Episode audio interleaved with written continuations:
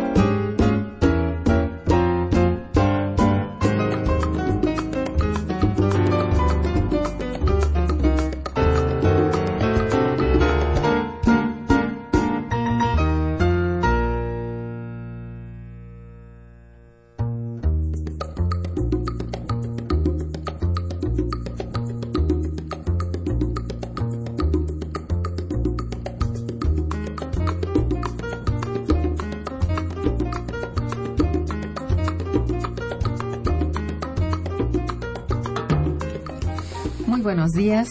Bienvenidos a Momento Económico, coproducción del Instituto de Investigaciones Económicas y Radio Universidad. Les saluda Irma Manrique, investigadora del Instituto de Investigaciones Económicas, hoy jueves 4 de septiembre de 2014. El tema que abordaremos el día de hoy es nuevas tendencias de migración internacional y para ello contamos afortunadamente con la valiosa presencia de la doctora Ana María Aragonés Castañer. Buenos días, Ana María. Hola, buenos días. Quien nos va a poner al día sobre este interesantísimo tema. Nuestros teléfonos en el estudio 55 36 89 89 cuenta con dos líneas. Y para comunicarse desde el interior de la República, el teléfono LADA sin costo 01800 505 2688. La dirección de correo electrónico para que nos manden sus mensajes es una, arroba unam.mx. De nuestra invitada.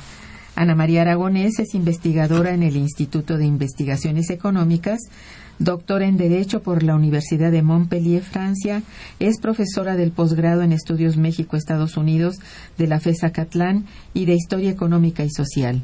Es miembro del Sistema Nacional de Investigadores Nivel 2, ha sido profesora invitada en la Universidad de Lanús, Argentina, entre 1998 y 1999 profesora invitada Fulbright en la Universidad de Salisbury eh, en 2000-2001, así como en la Universidad Poitiers en Francia.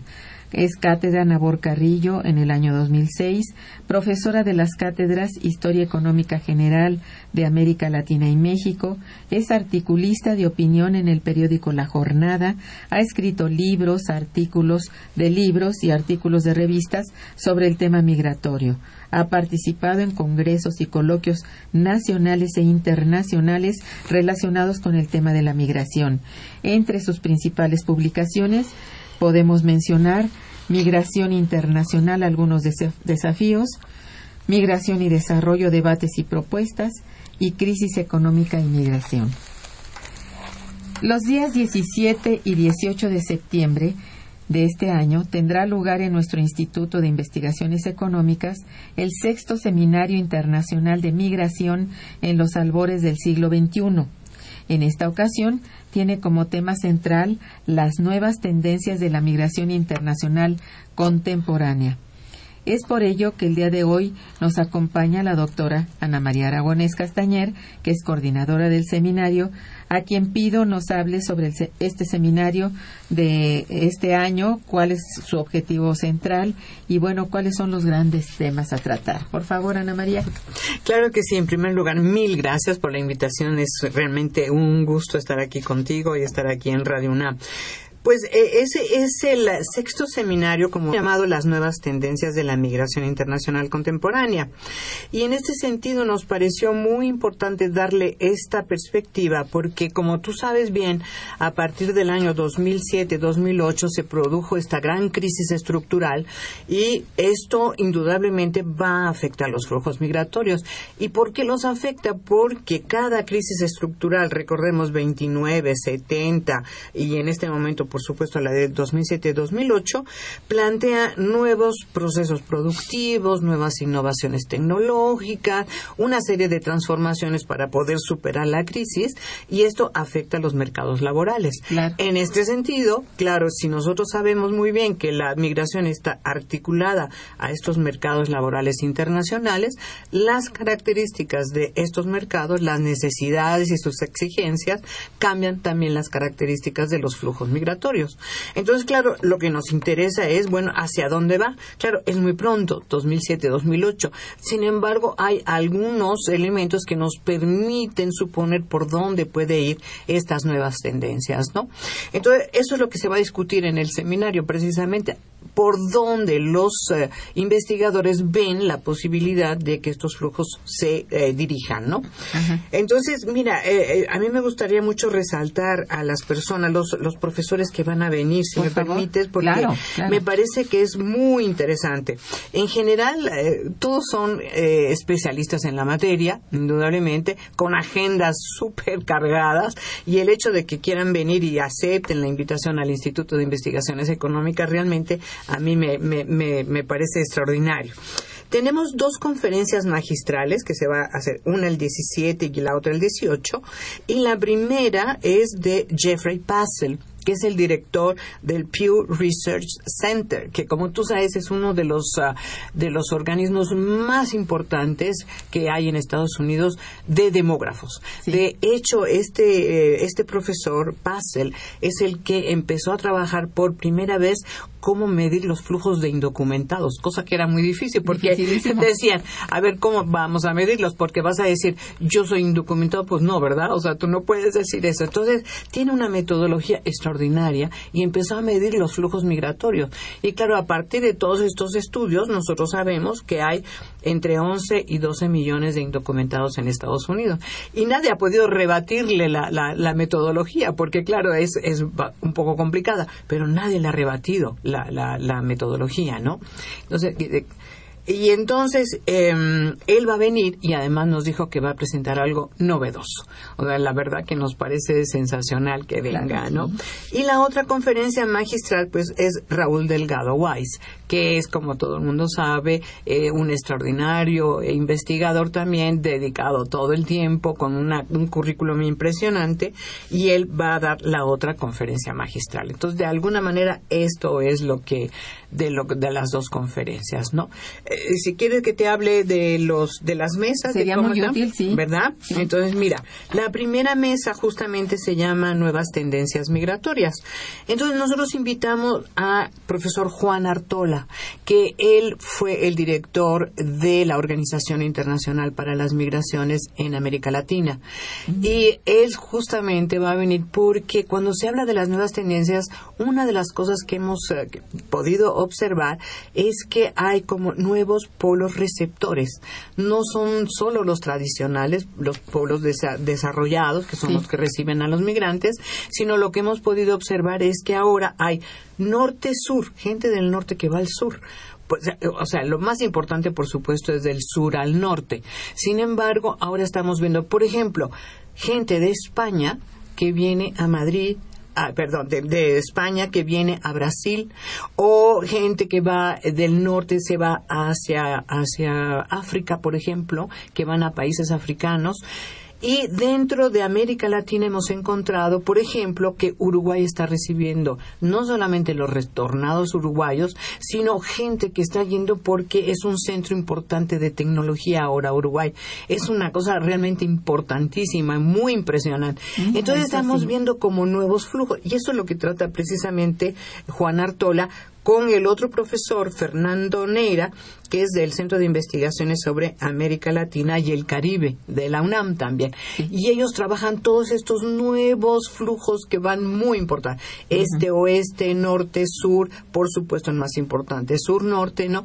Y entonces, claro, esto nos habla de que hay una configuración novedosa en relación con los flujos migratorios. Quiere decir que hay países exportadores nuevos, pero también, como, como España, por ejemplo, curiosamente, Sí, sí. ¿no? Exactamente. Es- España que había sido, es un país que primero expulsó, luego recibió una cantidad impresionante de, de migrantes latinoamericanos, sobre todo, y en este momento está expulsando a su propia gente.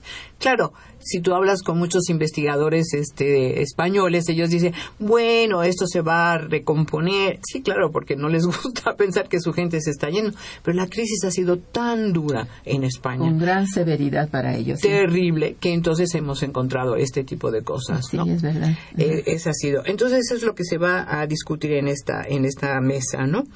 Luego tenemos la mesa número dos, que se llama Migración de Retorno, en donde tenemos también gente realmente extraordinaria, Miguel Ángel Corona y Benjamín Ortiz de la Universidad Iberoamericana de Campus Puebla, y el eh, profesor Francis Mestris de la Universidad Autónoma eh, Metropolitana Azcapotzalco. Entonces, este es otro elemento muy novedoso. O sea, como Claro. sabes, han retornado por la crisis de Estados Unidos y por la crisis de los países este, europeos, por ejemplo, muchos de ellos han retornado, otros han sido lamentablemente deportados, ¿no? Pero esto crea nuevas condiciones también para las comunidades de origen, o sea, están recibiendo una gran cantidad de, de migrantes y bueno, se discute justamente cuántos, cómo, qué tipo de efectos puede tener tanto los retornados como los deportados, ¿no? Claro, sí, sí, sí. Es de veras es un, un tema hoy pues candente porque como Así dices la, la migración se da ya en todos sentidos y hay que ver que los países desarrollados antes poco poco expulsores hoy se han vuelto muy expulsores. No Exacto. solamente España. Mm. Hay varios países europeos que están en las mismas condiciones. No tanto hacia América Latina, pero sí están expulsando a Asia y a África Exactamente. hasta Australia. ¿Eh? Entonces, exacto. Sí, sí, Sí. Es, es pobres, pues es grave, ¿no?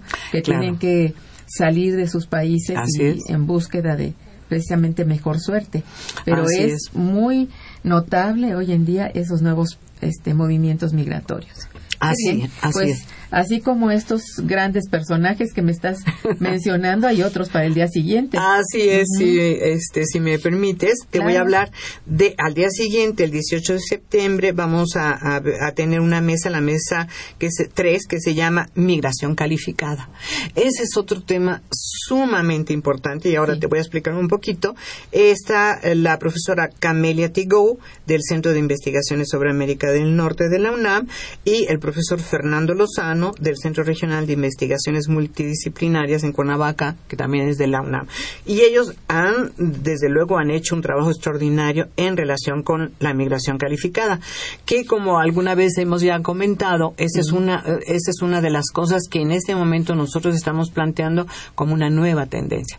No es nueva en el sentido de que desde los años 2000 más o menos empezó más o menos a dar un flujo de migración calificada importante, pero en este momento es fundamental.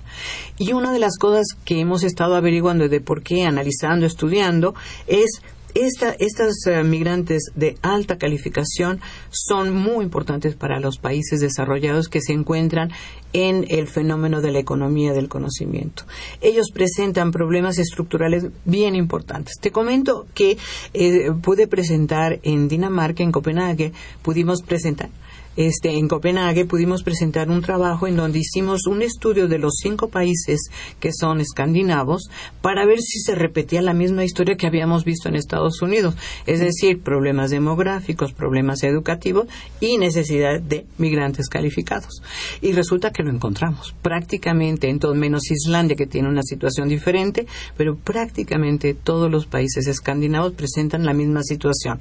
Necesidad de migrantes calificados, aceptado por ello, políticas migratorias de acuerdo con eso y además la necesidad de eh, absorber, si se puede, a los estudiantes que están eh, en, eso, en esos países, que están estudiando justamente en este tipo de ramas, como es ingeniería, como es matemáticas, tecnología, eh, ciencias, ¿no? Esas son las ramas que interesan para la economía del conocimiento. Entonces, claro, como encuentran estos problemas los países demográficos y educativos, pues claro, la migración es una salvación. Es una salvación, sí.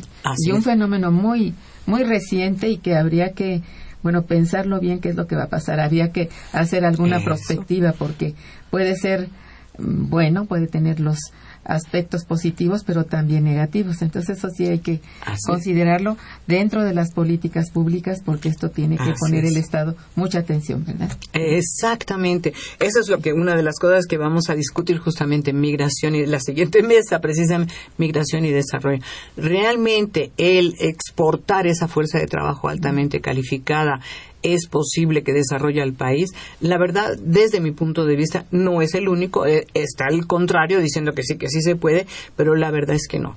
O sea, como tú dices muy bien, México tiene que hacer un esfuerzo extraordinario a nivel educativo y eso es lo que han hecho países como Corea del Sur, Singapur, todos estos que se han convertido exactamente en países desarrollados, pero que han puesto el eje en la educación. Entonces hay que absorber esa fuerza de trabajo.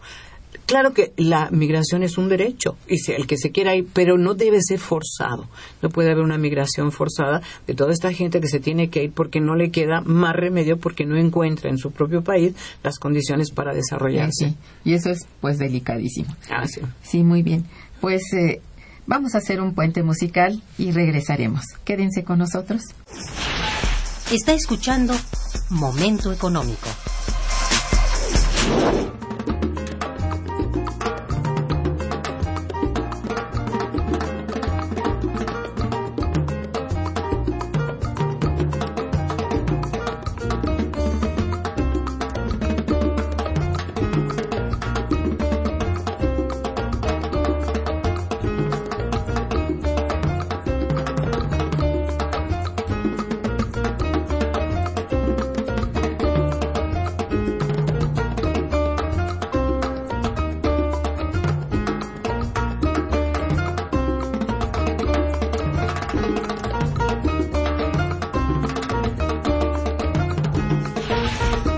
Cabina 55 36 89 89.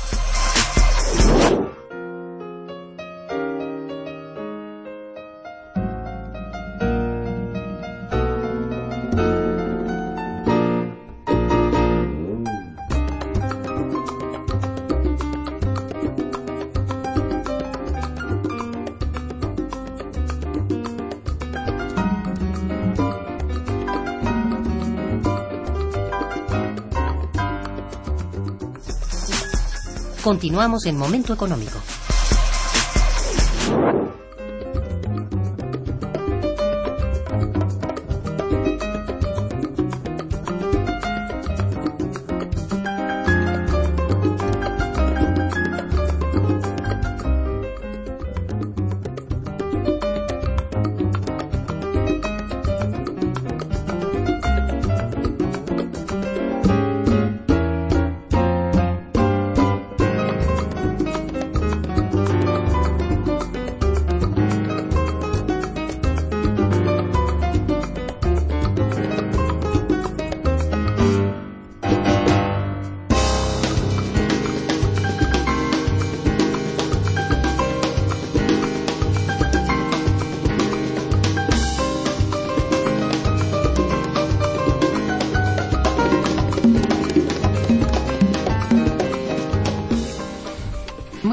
Creo que faltaba alguna, algunos elementos de tu programa que me gustaría Ah, que sí. dieras a conocer porque Sí. es precisamente para que la gente conozca el contenido y asista. Es importantísimo. Claro. Mira, sí, era la mesa número cuatro, que como te decía, se llama Migración y Desarrollo. Justamente ahí vamos a debatir justamente si la migración es un factor de desarrollo para los países de origen o no es un factor de desarrollo. Entonces vamos a presentar primero una cosa teórica, o sea, a partir de cierto marco teórico. Entonces tenemos al profesor Oscar Peláez del Colegio de la Frontera Norte, que tiene una propuesta sumamente interesante en relación por qué sí o por qué no. Eso va a ser muy importante. Muy importante, ¿no? Sí. Y después estaríamos yo misma con eh, el, eh, el profesor Huberto Salgado, en donde vamos a presentar un trabajo que también tiene su parte teórica, pero además es un trabajo que hicimos, un trabajo de campo que hicimos en Querétaro. Y nuestra idea justamente fue ver qué pasa con las remesas, porque ese es la, una de los eh, factores que muchos autores señalan como que las remesas tienen la posibilidad de desarrollar al país. Y entonces nosotros quisimos ver, bueno, qué pasa con las remesas, qué es lo que hacen las remesas en estas comunidades de Querétaro, en la, en la, en Jalpan, nosotros hicimos ahí el trabajo. Llevamos ya tres diferentes este, investigaciones hechas en diferentes momentos para que así nosotros tenemos como la tendencia, qué es lo que ha pasado con esas comunidades. En, eh, son cinco años, seis años, y nosotros estamos viendo. Y bueno, ojalá que puedan ir para que vean Para que cuál es el resultado. resultado. Sí, y no se los adelanto, ¿no? Para ver cuál es el, el resultado. Pero eh, eh, estos estos eh, seminarios son que, que plantea en general el instituto son muy interesantes porque no solamente es la propuesta de los investigadores, sino hay ese espacio de debate, de reflexión con el público y con nosotros mismos, ¿no? Y eso me parece que es una de las cosas más importantes. No, muy valioso, cómo no. Qué ¿Verdad? bueno, pues te felicito por ello. Gracias. A ver, en este mismo tenor, eh, la migración internacional, pues es un tema que siempre eh, forma parte esencial de la agenda de trabajo, particularmente de México en las eh, recientes, las más recientes administraciones. Pese a ello, eh, pues muy poco parece avanzar, sobre todo en cuanto al tráfico migratorio. So- te digo por el caso de, de México, eh, me gustaría que nos hablaras de cuáles tus, tus vamos, tus encuentros, lo que tú has eh, este, investigado, encontrado y qué opinas de ello, ¿no? Esto es muy importante porque una cosa es la agenda y otra cosa es lo que realmente se realiza, los actos, digamos, en torno a resolver problemas. Sí, mira, es muy muy interesante tu pregunta. Mira, eh, yo eh, lamentablemente no hemos podido observar en ninguno de los eh, gobiernos eh, que se plantee la necesidad de tener otra situación con los migrantes. O sea, dan por hecho que es una cosa cultural que en parte sí es una cosa cultural, es histórica, hace muchos años, hay mucha relación, sí. pero hay que entender que esta migración es una migración forzada. La gente se va porque en realidad no tiene opciones para poder quedarse. Ese es el problema. Entonces, a mí lo que me preocupa es que dentro de esta política no se hable de todas estas cuestiones que se va a hacer un aeropuerto, que sea muy bien, todo lo que tú quieras. Sin embargo, no hay una cosa dedicada exclusivamente a ver cómo vamos a a absorber esta fuerza de trabajo. ¿Dónde están los empleos? Bueno, ahora se dice, ¿no? Que la reforma, todo este tipo de reforma, yo cuestiono muchísimo todo este tipo de reforma, porque ¿dónde están los empleos? Las reformas, si no tienen un elemento central que es eh, el crecimiento, sí, pero diri- dirigido justamente a la población, cosa que no se ve, es vamos a seguir viendo migrantes. Y los migrantes en realidad, si uno eh, los eh, entrevista como lo hemos hecho en Estados Unidos, nosotros no nos queremos ir, no queríamos irnos, porque la migración es un desarraigo, es una separación de la, del país, de la familia, de los amigos. Es una cosa muy triste. Pero además se van casi siempre a lugares pues hostiles, o sea, en realidad eh, son eh, mm, discriminados, más los indocumentados. Nunca son bienvenidos. no, eh, y menos en momentos de crisis, que como tú sabes, Sí. los momentos de crisis refuerzan todas estas visiones ultraconservadoras, xenófobas, eh, racistas, ¿no? Como por ejemplo, es increíble las cosas que pasan de pronto en, en Estados Unidos. Hay una, este, pues yo reportera le llamaría, ¿no? Eh, que se llama Ann Cauter, ¿no? Que está en la en Fox News, claro que es un, es un canal de superderecha. Pero entonces ella dice que para acabar con la migración, lo que hay que hacer es bombardear la, bor- la, la frontera, como hizo Netanyahu en Gaza. Así, pero lo dijo al aire. O sea, está recopilado por todos los medios. O sea, ¿cómo puede ser que se permita? O sea, una cosa es la libertad de expresión y otra cosa es lo que tú dices contra la dignidad humana de las personas. Eso no lo puedes permitir. Eso no es libertad de expresión, ¿no? Bueno, Es pues eso es lo que se está es diciendo. sí. Es terrible, ¿no? Entonces, eh, eso es lo que se está diciendo. Entonces, los grupos estos ultraconservadores están haciendo una política realmente terrible en contra de Obama, porque es Obama, por supuesto, un afroamericano, además de que en algunos momentos yo sí lo encuentro pues bastante débil, porque podría, y sí lo ha hecho en realidad Obama, es las órdenes ejecutivas. Es decir, él tiene esa posibilidad. Ese yo creo que es el único gobierno en el mundo que tiene esa posibilidad de que el presidente puede hacer a través de una orden ejecutiva que se hagan las cosas si, el- si con el Congreso nomás no hay manera, ¿no? Entonces, por ejemplo, lo que estábamos comentando antes, la reforma migratoria, pues está en veremos y no puede ser, la gente está desesperada con lo de la reforma migratoria, ¿no? Porque eso se tiene, se- por supuesto que se tiene que firmar, ya no se puede hacer. Hay muchos millones de gentes que han dado su vida en Estados Unidos durante muchos años y entonces la política de deportación ha sido cuestionadísima. Se han deportado casi dos millones de personas. Eso es una cosa gravísima, porque es gente que lleva 10 años, 15, 20 años trabajando desde el Tratado de Libre Comercio. Empezó Así este es. flujo tan terrible. Sí, pero no se ha respetado para nada lo que en, en el primer momento parecía muy claro. Exacto. Y no. En esto mucho tiene que ver realmente cómo se negocian las cosas Así en es. el primer momento y después si hay algún cambio hay derecho de de, de bueno, de refutar Exacto. ante el, el- la otra el otro miembro por qué sucede pero aquí no tenemos parece ni ni No. siquiera por asomo el deseo de defender lo que se ha planteado por escrito en algo que se llama el Tratado de Libre Comercio con América del Norte. Así sí es. es muy delicado porque, em, vamos, quedamos a nivel de, mm, bueno, de cobardes propiamente, ¿no? Pues fí- fíjate que es bien interesante esto, porque justamente cuando se iba a firmar el Tratado de Libre Comercio, se planteó la necesidad de un acuerdo paralelo migratorio.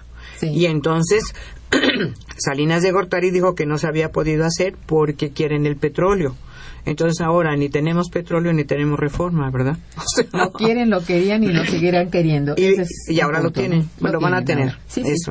Pero no tenemos reforma migratoria. No. O sea, ya ni siquiera no es. nada y como tú bien dices ha habido este una gran debilidad de parte del propio presidente de los Estados Unidos frente a ese punto que él prometió desde el primer gobierno que tuvo desde su primera gestión. Habló de una reforma migratoria pero con un énfasis que dijimos ahora sí pues ahora no Así es. ni habrá Es, es muy complicado, o sea, eh, Obama indudablemente, eh, yo no sé si sabía o no sabía, pero yo digo, sí debía saber cómo se encuentran las fuerzas políticas en Estados Unidos. Los republicanos, por muchas razones, le iban a estar poniendo la contra casi todo el tiempo. Así Por eso él tiene que utilizar las, las órdenes ejecutivas. Pero lo que es muy triste es que se sabe muy bien que Obama, el apoyo de los latinos, fue fundamental para Sí, que ganara. y es. entonces eso no puede ser. Claro, por ejemplo, lo que sí hizo, que además es cuestionadísimo por los republicanos, lo de los Dreamers, ¿no? Que son estos muchachos que llegaron desde antes de que, de que tuvieran 16 años con sus padres indocumentados. Claro, como ellos dicen, pues ellos fueron con sus padres, o sea, ¿por qué se les castiga? Y son muchos de ellos que quieren seguir la universidad, que tú sabes que si son indocumentados, tienen hasta la... pero después no se puede. No, no es puede. una cosa verdaderamente terrible.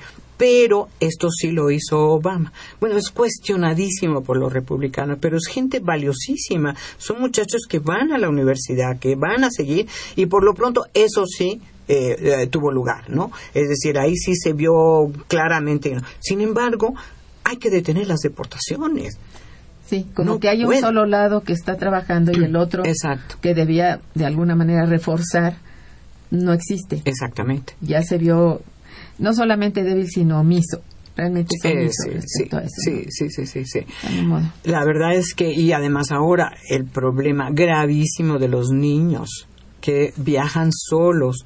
Se han deportado una cantidad de niños, o sea, de pronto llegan. Entonces, claro, ¿por qué llegan? Entonces, no es solamente porque tienen este a familiares, seguramente que tienen, son niños pequeños, o sea, son niños realmente, ¿no? Y estos niños están llegando a Estados Unidos y los deportan. Cuando en realidad, ¿cómo se puede hacer eso con los niños? O sea, tienen derechos, o sea, están además firmadas todas las, eh, las, eh, eh, las convenciones a Así nivel es. internacional. Ujú. Tú no puedes, son niños que viajan solos. Te da una tristeza verdaderamente terrible. Y eso mismo ha hecho México. México ha deportado un montón de niños. Los vuelve a llevar a donde ellos no quieren estar porque hay problemas de inseguridad, de que no, no tienen nada por delante, la familia no está. En lugar de hacer una cosa humana, lo que están haciendo realmente es una crisis humana verdaderamente impresionante para estos niños, ¿no? Eso es una de las cosas que ¿Y qué es lo que tendrían que hacer? Eso lo, lo, lo escribí en un artículo para la jornada, en donde yo digo, hay que ir a las causas. ¿Por qué está pasando eso? Entonces, si tú ves la historia latinoamericana, es bastante triste. O sea, ha sido en el siglo, realmente en el siglo XX, todas las, las intervenciones de Estados Unidos han provocado una situación terrible en, en Latinoamérica, la verdad. Y eso es una de las cosas que ha generado que los países les cueste tanto trabajo salir adelante. Centroamérica, por supuesto. O sea, recordemos todas las dictaduras, recordemos todo eso, ¿no? Esas son las causas. ¿Cuántos países están buscando transformar ahora en, Latinoamérica? Claro, está Ecuador, Venezuela, con todo lo que quieran hablar de Maduro, pero Venezuela, por ejemplo, ha logrado, no, no hay analfabetas, o sea, tiene empleo, o sea, la verdad, con todo lo que se quiere hablar de Venezuela, pero ha hecho un cambio social sumamente importante, aparte de otras cosas con las que no estamos de acuerdo. Pero está Uruguay, por ejemplo. Uruguay es un centro importantísimo. Ahora, este, The Economist lo señaló como uno de los países realmente ejemplo, ¿no? De Latinoamérica.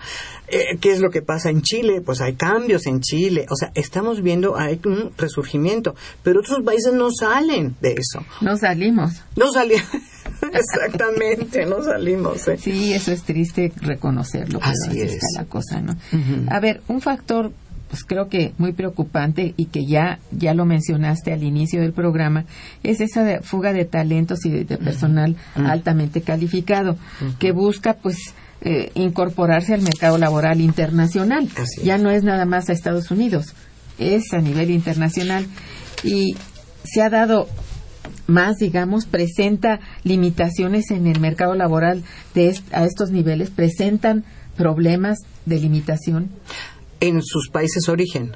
No, no, No, cuando ah, llegan. cuando lle- no, o sea, justamente lo que nosotros hemos observado es que a partir, en la crisis, crisis, crisis, normalmente cuando hay una crisis la migración se va para abajo, normalmente, ¿no? Y nosotros observamos que los migrantes altamente calificados o calificados, los de baja calificación se redujo. Sin embargo, los otros se mantienen una tendencia al alza. Y no son ilegales. No, no, no, no. no, Estamos no, hablando no, de una migración legal. Legal. O sea, bajo proyectos de, de diferentes, ¿no? O sea, bajo visas, la H1B, por ejemplo, la O1, hay visas en Estados Unidos, pero no solamente hay, hay visas en otros países este, también que están otros, recibiendo. sí. Canadá. Ellos mismos dicen, si nosotros queremos seguir con nuestros programas de desarrollo, necesitamos a esa gente.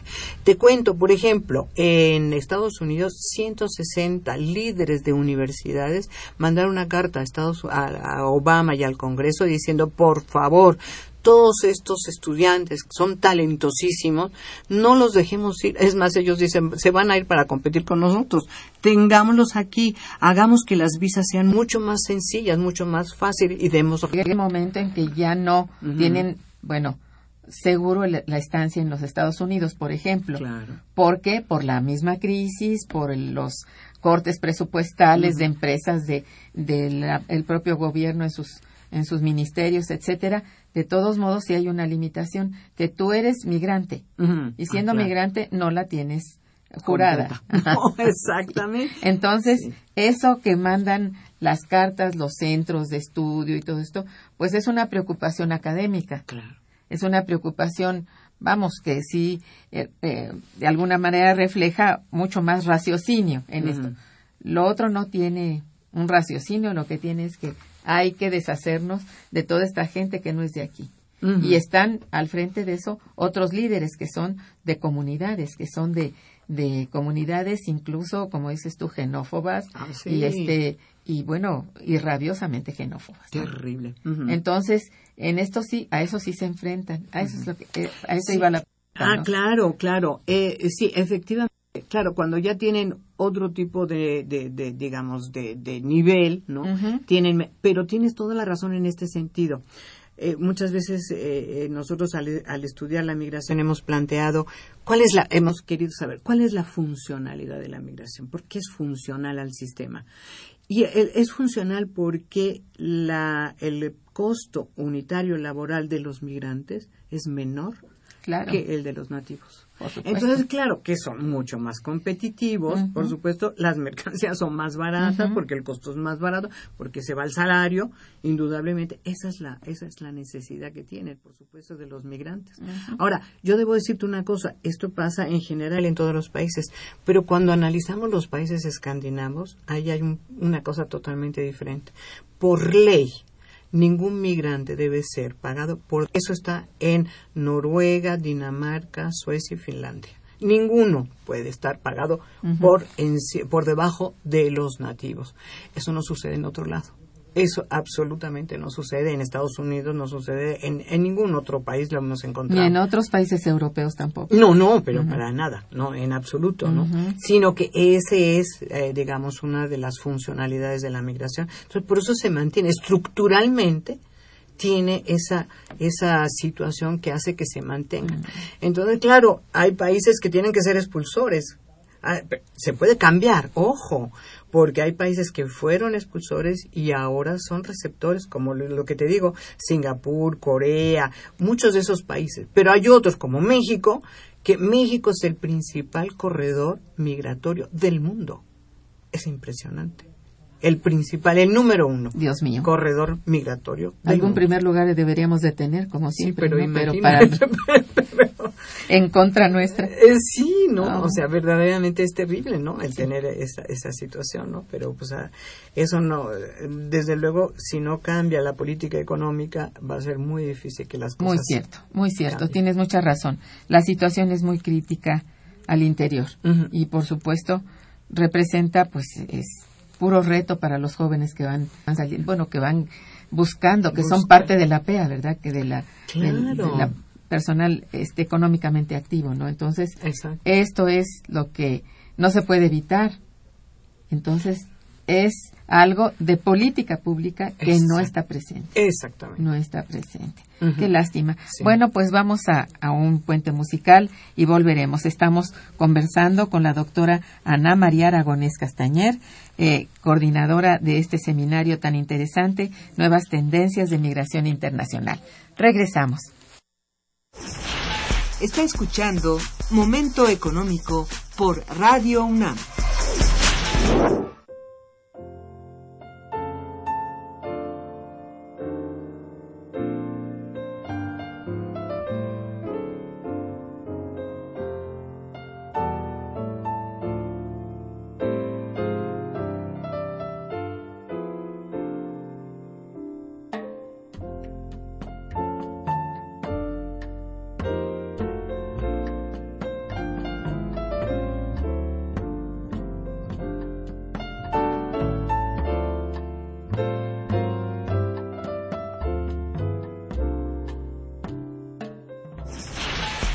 Teléfono en cabina es el 55 36 89 89.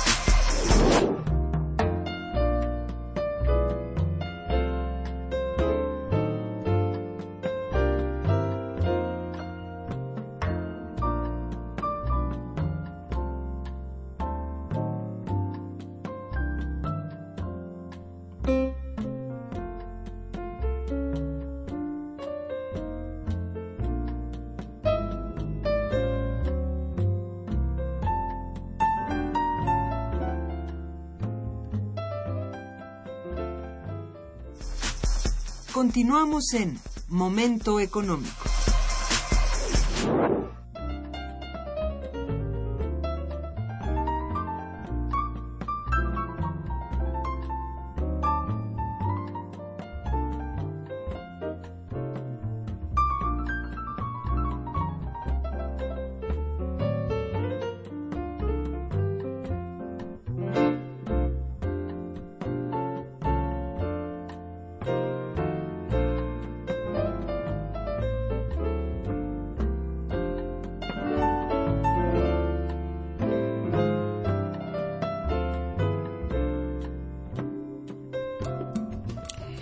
Bien. Hace un momento estábamos en, en el tema de cuáles son los factores preocupantes de, de la fuga de talentos y de personal altamente calificado. Creo que tú has manejado algunas cifras interesantes que debieras dar a conocer respecto a lo que concierne, por lo pronto, a nuestras universidades. Eh, la gente que, que migra después de estar egresada del doctorado, ¿cuál es su suerte? Pues eh, fíjate que también es otra pregunta muy interesante porque el problema es que como hay dificultades en los presupuestos de las universidades, no es suficiente cuando en realidad el prioritario debía ser una cosa prioritaria y siempre se está peleando los rectores para que le suban y tiene que ir a la cámara porque no, o sea, el problema es no pensar que la educación es la única posibilidad para desarrollar al país. Con eso se puede desarrollar. Y además nos estamos atrasando porque, eh, como hemos dicho en otros momentos, la economía del conocimiento es fundamental esa es la manera como los países están buscando desarrollarse también y superar la crisis, porque Estados Unidos está clarísimo que la manera de superar la crisis es a través de la innovación, la transformación, todo ese tipo de cosas, y para eso necesitas capital humano, necesitas gente preparada. Lo que hace Japón y los países asiáticos. Exactamente. Igual. Ándale, Corea del Sur, Singapur, todos estos países están a la cabeza. Taiwán, por ejemplo, están a la cabeza, están haciendo cosas súper importantes. Pero claro, toda esta gente, además de que muchos que quieren entrar a estudiar, como sabes, no se permite porque no hay presupuesto, no porque ellos no, no pudieran estar en la universidad. Claro que podrían estar en la universidad, pero el problema es que no hay presupuesto. Entonces estás desaprovechando a toda esta gente que quiere entrar a la universidad y no la dejan entrar. Y los que salen, pues muchos de ellos no pueden seguir desarrollando. O sea, se quedan a la mitad de lo que, que hacer un doctorado eso es, es muy complicado, eh, requiere mucho esfuerzo, mucha capacidad, mucho interés y lo tienen y sin embargo no, no lo tienen. Entonces, claro, hay unos datos del Sinvestar para el, el 2013, me pareció verdaderamente impresionante, cuando 36% de los mexicanos que cuentan con el grado de doctor radican en Estados Unidos porque en realidad no hay posibilidades, ¿no? Y el 33% de los estudiantes mexicanos egresados de las carreras de ingeniería y tecnología se van al extranjero. Y eso es verdad, porque ahí es donde ellos pueden realmente desarrollarse, ¿no? Y luego tener la posibilidad, porque cuando ellos llegan, como tú sabes, cuando hubo este movimiento que era interesante, es decir, los retornados jóvenes investigadores, vamos a traernos, lo que me parece muy bien, porque si tú piensas, el CONACYT hace un esfuerzo importante. Sin embargo, le falta la otra parte, que es, a ver, vamos a absorberlos, como hacía Corea del Sur. Tú te vas a preparar, pero tú regresas. ¿Por qué? Porque aquí está tu lugar, aquí tienes tu trabajo, aquí tienes... Cuando ellos regresaron, no tenían ni clases. Muchos de ellos decían, es que no nos dan ni clases. O sea, ¿qué, ¿qué, estamos haciendo aquí? Se volvieron a ir, por supuesto, la mayoría se fue otra vez. Entonces, ese es el gravísimo problema, el no poner en la agenda pública que lo número uno no es el, eh, un aeropuerto maravilloso, que no está, el aeropuerto es necesario, pero por favor, primero son los estudios, primero es la educación, primero es la ciencia, la tecnología, eso es a donde se tiene que apoyar. Es cierto. Ahora en, en los afanes este, anticíclicos de este gobierno, mm. parece maravilloso que van a hacer gasto en infraestructura, ya lo anunció. Ayer salieron todos los proyectos de gasto en infraestructura, lo cual pues sí está bien, nada más que dar los empleos suficientes como para hacer que el Producto Interno Bruto crezca, ¿verdad? Esto habría que medirlo bien, porque de momento pues, tiene un impacto político pues de muchos aplausos, pero no digo que esté mal, está bien, es algo pero va a significar más endeudamiento y vamos a ver para qué. ¿eh? Ahora, si esto, detrás de esto no hay realmente más presupuesto para la educación superior y para la investigación, estamos mal, muy mal, porque no vamos a lograr el verdadero desarrollo si no es científica y tecnológicamente hablando. No lo lograremos. Entonces, tú has dicho la verdad en esto, ¿no? Y bueno, así es. a ver, ¿cuáles, eh, según tu opinión, serían las medidas migratorias que nuestro gobierno debiera negociar con Estados Unidos? Ya que parece que no ha habido tal. Van y vienen presidentes a Estados Unidos y no sabemos si realmente negocian este aspecto. No, porque fíjate que ahora yo me quedé pensando, no sabemos muy bien cómo estuvo, pero sí se habló, ahora fue Peña Nieto a, Sacramento, fue a California. Sí. Y se habló de estudiantes de un intercambio. Sí, pero volvemos a la misma. Ellos los quieren también en Estados Unidos. Entonces, realmente dices, bueno, ¿qué está negociando? ¿Que se vayan más estudiantes o cómo está el asunto? No, no sabemos. Pero hablar de estudiantes en Estados Unidos, de que haya ese intercambio, que no está mal el intercambio, pero ojo, cuáles son las consecuencias de ese intercambio, ¿no? Cuando en realidad sabemos que los necesitan allá, o sea, realmente me parece que hay que tener mucho cuidado. Mira, una de las cosas lo primero que habría que hacer es mm, dar las visas necesarias de acuerdo a las necesidades de la economía. ¿Qué fue lo que pasó? ¿Por qué hay tantos indocumentados? Que eso es pues una, una pregunta. ¿Por qué no tienen visa? Si están trabajando, porque para ellos es muy importante ¿verdad? Es eh, tener gente vulnerable que pueden sacar cuando les dé la gana, como están haciendo ahora, sin ninguna indemnización, sin pago de nada. ya no ilegal. Es, exactamente, ¿no? Entonces vámonos para afuera. Pero además, claro, como son tan vulnerables, pues ellos hacen, los inescrupulosos empleadores, hacen lo que quieren con ellos. Entonces, lo primero que habría que decir, todo el mundo necesita tener una visa o sea, que esté de acuerdo con las necesidades de la economía. No dejarlos que se vayan. Claro, tú no puedes detenerlos, por supuesto. Además, no se detiene por decreto la migración como se pretende hacer con el sur, por ejemplo, ¿no? O sea, ahora este Osorio Chón dijo que se va a detener la. No puedes detenerla. Y además, ¿qué vas a hacer? ¿Te vas a poner ahí como Estados Unidos en el norte? ¿Vas a hacer tú lo mismo en el sur? Pues parece que eso es lo que van a hacer. O sea, tratar de detener es una Pues no más falta que, que rafaguen las fronteras, como, decía la, señora esta, ¿no? Exacto. Ay, por Dios. Por Dios, eso no es la forma. Hay que hacer acuerdos de cooperación comercial, por ejemplo. O sea, ¿por qué nosotros este, no tenemos esto, esto flujo de comercio justo? Eso no se hace. ¿Cómo se desarrolla los países? No, se trata de sacar la tajada mayor para, para beneficio de los países este eh, de los países receptores. Pero bueno, en este caso lo que tú me comentas, primero, claro, que tenía que hacer un esfuerzo interno de decir, se van los que quieren. O sea, no por sobrevivencia, sino como una opción. Perfecto, porque la migración es un derecho, tú no lo puedes detener, pero no forzado, ¿no? Entonces, si se tienes que ir, entonces obligar a Estados Unidos que se les dé la visa, que trabajen, que haya programas de, de trabajadores. Eso es lo que tienen que hacer, pero ellos no les interesa, pero por ahí tienen que presionar. Es que sí los hay, los hay. Hay los programas para trabajadores. ¿Por qué? Porque las empresas lo requieren. Por supuesto. Pero ahí está la cosa política enquistada en el Congreso, en donde las fuerzas ultraconservadores no permiten que pasen por razones no tanto de, de que compitan con los trabajadores norteamericanos, sino por razones racistas. ¿eh? Esto es xenófobas, ¿verdad? Esto es lo que no debiera permitir México. ¿eh? No, exactamente. Pero fíjate, muy interesante lo que, lo, que, lo que señalas, porque además de este problema que señalas muy bien, está el otro, el otro de programas de trabajadores temporales. Ahí hay un problema que sí tendría México que verlos, porque estos programas temporales duran tres años, cuando mucho cuatro o seis años, y luego vente para acá. Y entonces pierdes antigüedad, pierdes absolutamente todo. Entonces, eso no se puede hacer. No están bien negociados. Eh, eh, exactamente, ahí está el problema. Entonces, ojo, programas de trabajadores temporales con todos los beneficios y además cuidando que se les pague lo correcto, que tengan beneficios sociales, que tengan...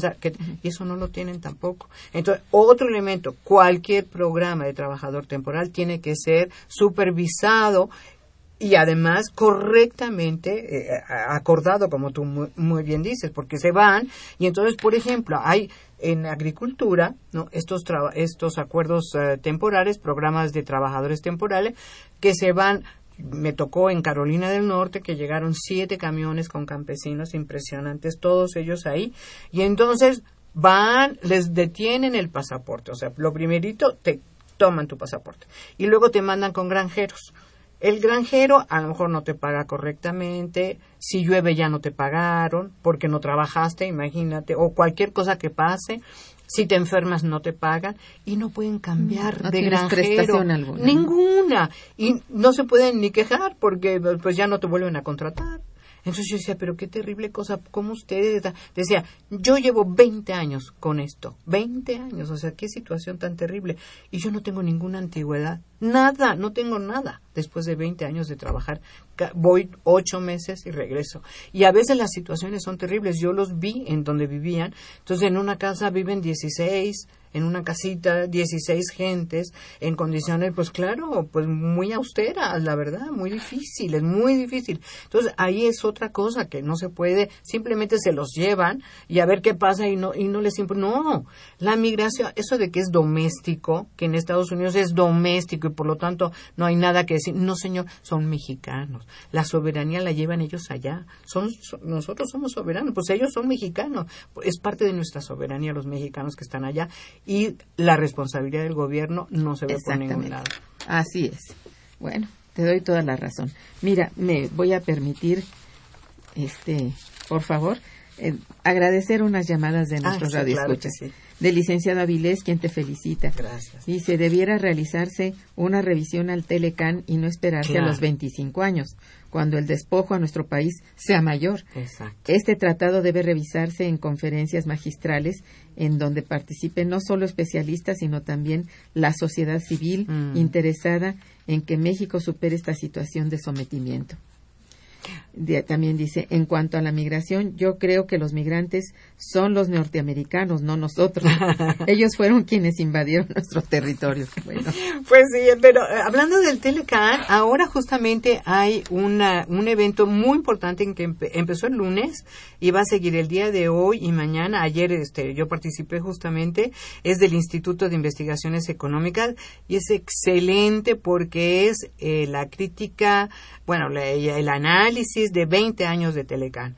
Entonces, todos nuestros compañeros están ahí del instituto y otros de, de, la universidad y de otros lados también y están haciendo un análisis tan tan interesante que yo realmente les diría que fueran porque porque están en el Instituto de Investigaciones Económicas y realmente se ha hecho un análisis muy serio, muy profundo en donde se está evidenciando efectivamente por qué el tratado fue totalmente subordinado a los intereses de Estados Unidos y México no participó para nada. En realidad es en contra de eso ha sido. No puedes tener eh, eh, un, un tratado con la primera potencia del mundo cuando tú eres un país subdesarrollado. Eh, eh, hay, un, hay un profesor muy interesante que se llama Pablo Ruiz, que también está en la universidad, y él comentaba que la forma como se firmó el tratado, que fue un tratado de, comercial de, para exportar, liberalizando prácticamente la economía, fue muy diferente de lo que había hecho Corea del Sur, por ejemplo. Dice, también buscó el desarrollo a través de la exportación, pero no liberalizando y además regulando la inversión extranjera directa. Acuérdate que aquí lo que se hizo fue, ahora puede entrar el que le dé la gana, inversión extranjera directa 50, 100%, o sea, no hay ningún problema, sin ninguna regulación.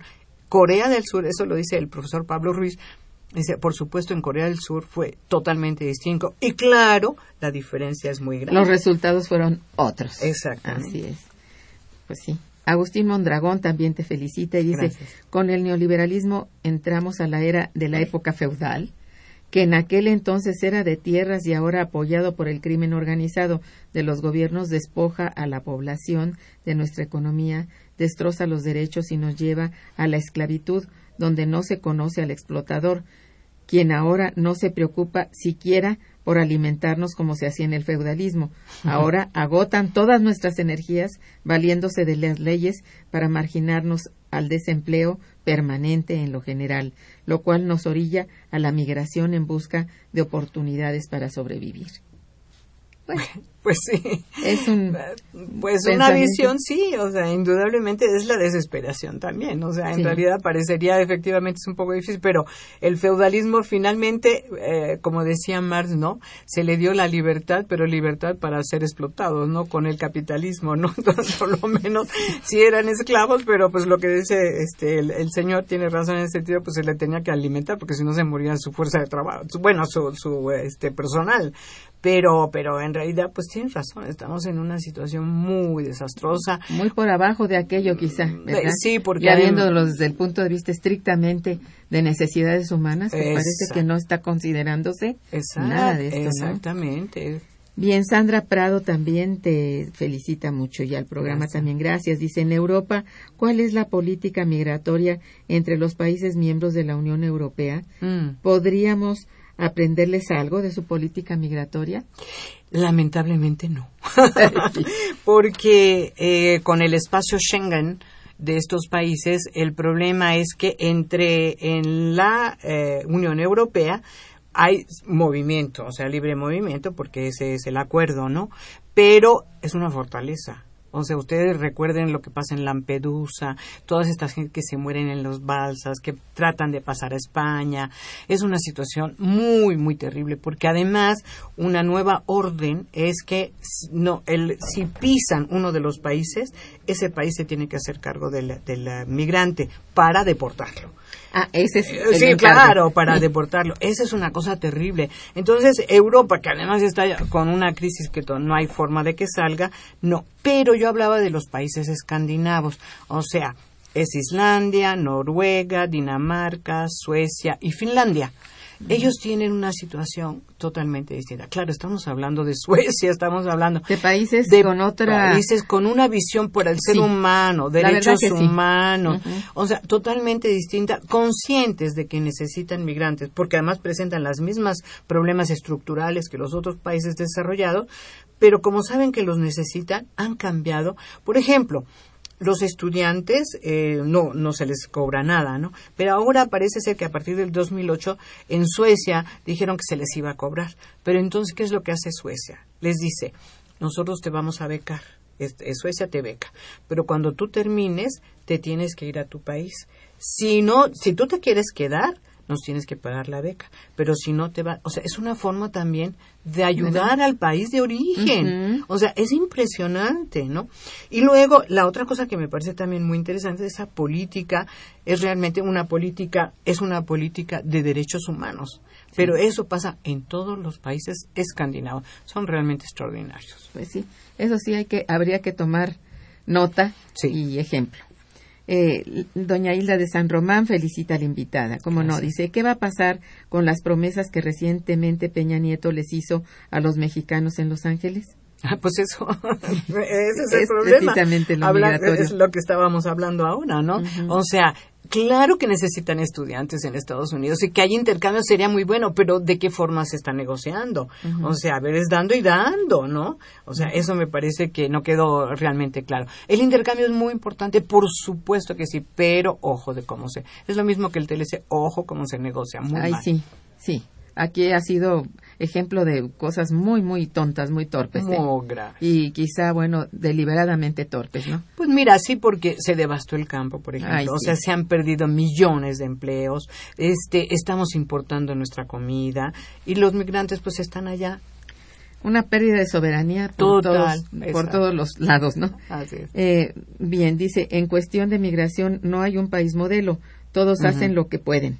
Argentina, por ejemplo, tiene una política migratoria que ofrece facilidad para que se documenten y están y estar legales en el país. Incluso hay muchos chilenos estudiando y trabajando en Argentina. Por otro lado, en Uruguay hay un racismo muy importante que impide la migración. Bueno, hay de Ah, todo pues, en la viña del Señor, ¿no? Seguramente. Yo, yo eso no lo conozco. Lo que yo sí sabía es que están llegando muchísima gente a Uruguay, pero no lo vamos a analizar. Me parece muy interesante la. Sí, es bueno ah, este es bueno de vista. anali- Claro Sí, que sí, vamos a analizarlo. Y Argentina, pues ha sido de siempre un polo receptor en Latinoamérica muy importante. O sea, indudablemente abierto, ¿no? Sí. Teresa Jiménez también te felicita. Dice, los niños migrantes Mm. siempre han existido, pero no todo se da a conocer por intereses políticos. Sí, sí, Eh, sí. Sí. Efectivamente. Lo que pasa es que en este momento eh, eh, eh, tiene toda la razón en el sentido de que siempre ha habido niños, este, no es la primera. Es más, hay este una investigadora en Sonora muy importante que tiene justamente un trabajo, muchos trabajos, y ella recibe a niños desde hace mucho tiempo la- los problemas que, que tienen estos niños. Pero efectivamente en este momento se salió, o sea, verdaderamente este llegó a un momento verdaderamente 60 mil eh, niños es son muchos niños en un año o sea la verdad es que sí se salió Impresionante. es impresionante y todo eso lo que nos confirma pues es una situación que se ha dejado ¿no? O sea, los padres se tienen que ir, tienen que dejar a los niños, entonces los niños quieren ir, o sea, es una situación. ¿Por qué no se va a las causas? ¿No? Se va siempre a lo superficial. Entonces, ¿de qué manera vamos a evitar que sea una migración forzada, dándoles las posibilidades de quedarse en su lugar? Bien, por último, Constantino Torres, que te felicita, Gracias. quiere que repitas horarios y días de seminario de tu ¿Cómo no? este evento, por Claro favor. que sí. Mil gracias. Pues va a ser el 17 y el 18 de septiembre, desde las 9 de la mañana a las 2 de la tarde, los dos días, hacemos este, en la tarde ya no lo hacemos, pero es en la mañana, 17 y 18 de septiembre, y eh, de las 9 a las 2 los dos días. Y son dos mesas el primer día, el 17, con la magistral del profesor Jeffrey Passel, que es muy interesante, y el 18 empezamos a las 9 la conferencia magistral del doctor Raúl Delgado Weiss de la Universidad Autónoma de Zacatecas, y luego son dos mesas más y terminaremos a las 2 de la tarde. Muy bien. En- perdón, en el Instituto de Investigaciones En el instituto, perdón. sí. Muy bien, pues ya saben todos ustedes, están plenamente invitados. Yo agradezco muchísimo la presencia de Ana María, como siempre, con sus puntos de vista tan importantes, con la experiencia amplia que tiene sobre el tema. Muchísimas gracias por estar aquí atención y participación en el control técnico, en los controles técnicos. Gracias a Socorro Montes en la producción eh, y realización Santiago Hernández y Araceli Martínez, en la coordinación y conducción Irma Manrique, una servidora a quien les desea muy buen día, pero mejor fin de semana desde hoy. Gracias.